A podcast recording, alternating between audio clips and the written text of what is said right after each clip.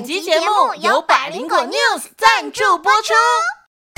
哪个岛最热？套丁岛。Hello，我是小当家哥哥，欢迎来到童话套丁岛，一起从童话故事里发掘生活里的各种小知识吧。我们都在套丁岛更新哦。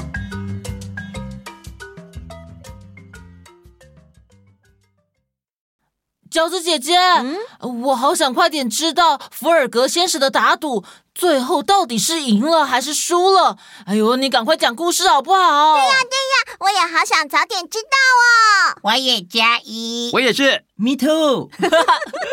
好好好，我马上开始哦。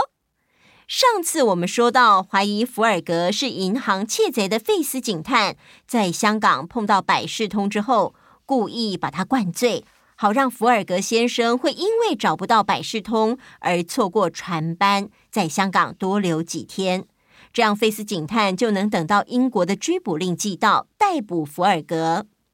福尔格啊，的确错过了航班，但是他并没有留在香港，而是以高价租到一艘帆船，追上开往横滨的邮轮，然后在横滨找到了百事通。一起搭上开往美国的邮轮，坐上了横越美国的火车啦。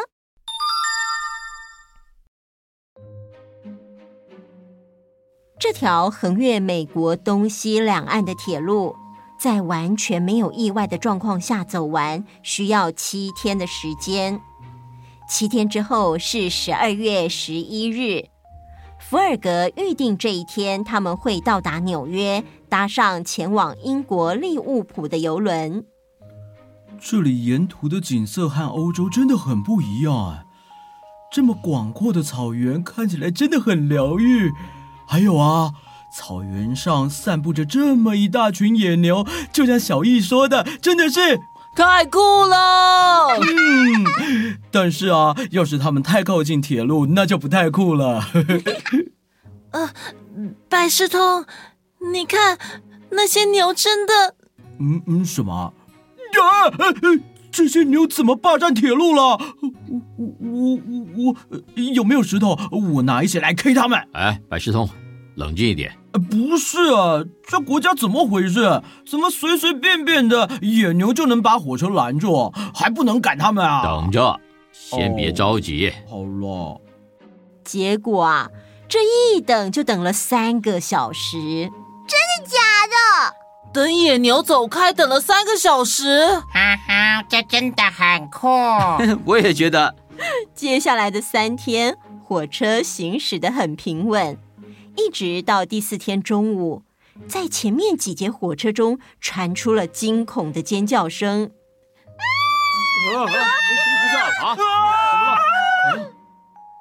后面车厢的旅客纷纷探出头来，想知道发生了什么事。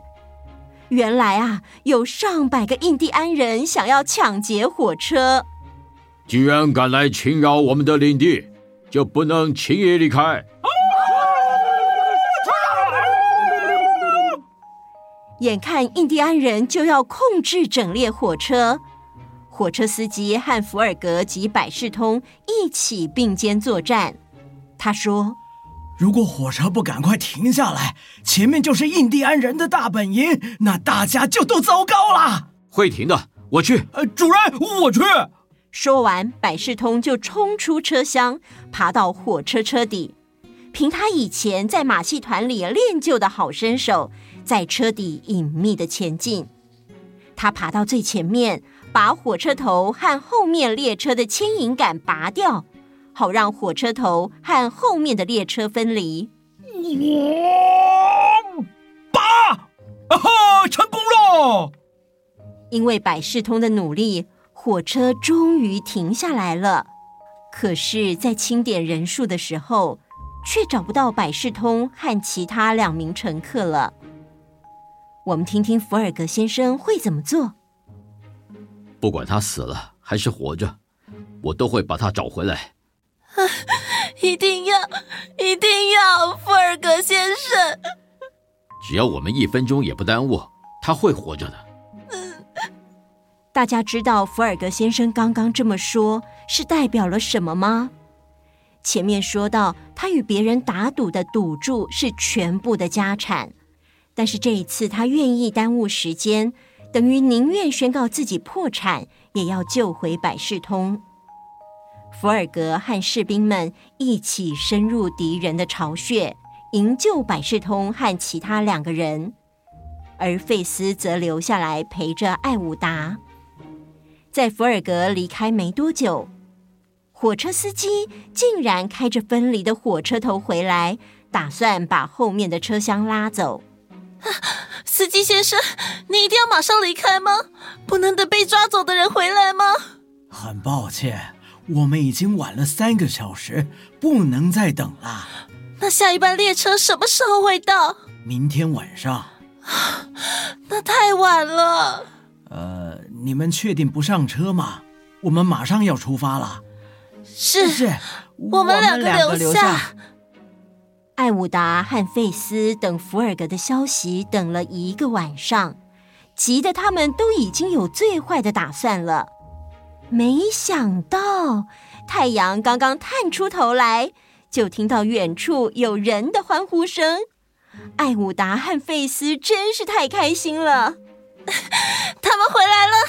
我听到开心的欢呼，福尔格先生成功了。是，他成功了。百事通一回来就在找火车。呃呃，火车呢？开走了。下一班什么时候来啊？今天晚上。哦。呃，福尔格先生。您真的一定要赶上十一号晚上九点从纽约开往英国的游轮吗？是，一定要。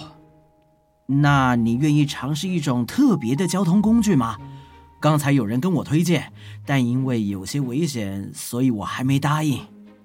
福尔格走去看费斯推荐的交通工具，原来它是类似马车的帆船雪橇，上面可以承载五到六个人。在结冰的平原上，可以以非常快的速度到达想去的地方，只是一不小心会有翻车的危险。只要小心一点就行了。好，我们快点出发吧。所有人都坐上雪橇，扬起风帆，他们几乎是以飞的速度奔向下一个火车站奥马哈。怎么样？怎么样？赶上了吗？他们又换搭了两班火车，终于在十一日的晚上十一点十五分赶到纽约的码头。糟糕，前面说过开往英国的游轮是九点。天哪，没赶上。然后呢？以福尔格的个性，他是不会放弃的。嗯，没错。第二天早上，福尔格找到一艘开往法国的货轮。以一个人两千美元的代价，请船长顺道载他们到法国。但是啊，福尔格先生上船没多久之后，就买通了所有的船员。因为船长平时都对他们很坏，所以他们一下子就都听福尔格先生的了。福尔格就这样。直接把最后的目的地变成英国的利物浦了。福尔格先生酷哦！哎呀，帅帅！最后，他们终于在十二月二十一日的中午十一点四十分到达了利物浦的码头，只需要在六个小时就可以回到英国伦敦了。耶！福尔格赢了。还没，还没，还没回到伦敦呢。哦，对哦。哎，爽哥厉害哦，知道事情没有那么简单。就在大家都轻松下来，准备等待回到伦敦的时候，费斯突然现身。福尔格先生，我以英国女王的名义逮捕你。其实是费斯觉得。不管福尔格是不是有罪，都得由法官来判定，所以他才会先逮捕福尔格先生。就这样，福尔格被暂时关进监狱，接着要被移送到伦敦。本来他就要赢得这个赌注了，因为他在中午十一点四十分到达利物浦，再坐六个小时的车就可以抵达伦敦。意思就是原定傍晚六点就可以到达俱乐部，比他们约定的晚间八点四十四分还要早了两个多小时。结果，可恶！怎么会这样？时间到了下午两点三十三分，忽然监狱外面传来了吵闹声，接着就听到百事通和费斯的声音。监狱的门被打开了。啊，先生，真的很抱歉啊，因为您的长相跟目击证人说的肖像画太像了，我才会。对不起，我太慢得到消息。呃，真正的窃贼已经在三天前被捕，您自由了，真的很抱歉。费斯警探因为一段时间不在国内，所以搞不清楚状况。福尔格、百事通和艾伍达三个人听到消息，马上冲出监狱，搭上福尔格在火车站租的一辆专线列车，飞快的朝伦敦开去。但就算是专车赶路，福尔格还是比预定的时间晚了五分钟。天哪，他破产了！第二天晚上八点，福尔格先生去见了艾伍达小姐。我破产了。是，我知道。很抱歉，我带你来英国，本来可以照顾你，为你安排不错的生活，可是。福尔格先生，您可以照顾我的，请问您愿意接受我成为您的妻子吗？听到这句话，福尔格站了起来，而且他的双眼也闪烁着美丽的光彩。百事通，呃，帮我预约神父，我们明天，也就是星期一要举行一场婚礼。嗯，好。太好了，Very good！我马上去。百事通从神父那回到家里是在三十六分钟之后，他上气不接下气的冲回家。先生，明天神父不接受预约。为什么？因为明天是星期天。胡说，明天是星期一啊。不对，今天是星期六。怎么可能？是，今天是星期六。神父说，因为我们朝东方环游世界，所以每跨一个经度就会多出四分钟。我们环绕了地球一圈三百六十度，就多了二十四小时。就我们其实早到了一天，但是现在只剩下十分钟了。于是，福尔格先生以冲百米的速度，在十二月二十一日的晚上八点四十三分，出现在俱乐部所有人的面前，赢得了这个赌注。还娶到了一位美丽又贤惠的妻子。结束。耶！哦，真正是惊死人哦，好刺激哦！最后的结局让人意想不到吧？对啊。那今天的故事就到这里喽。谢谢福爽哥哥陪着我们一起听故事。谢谢爽哥，不客气。那我们下次见，拜拜。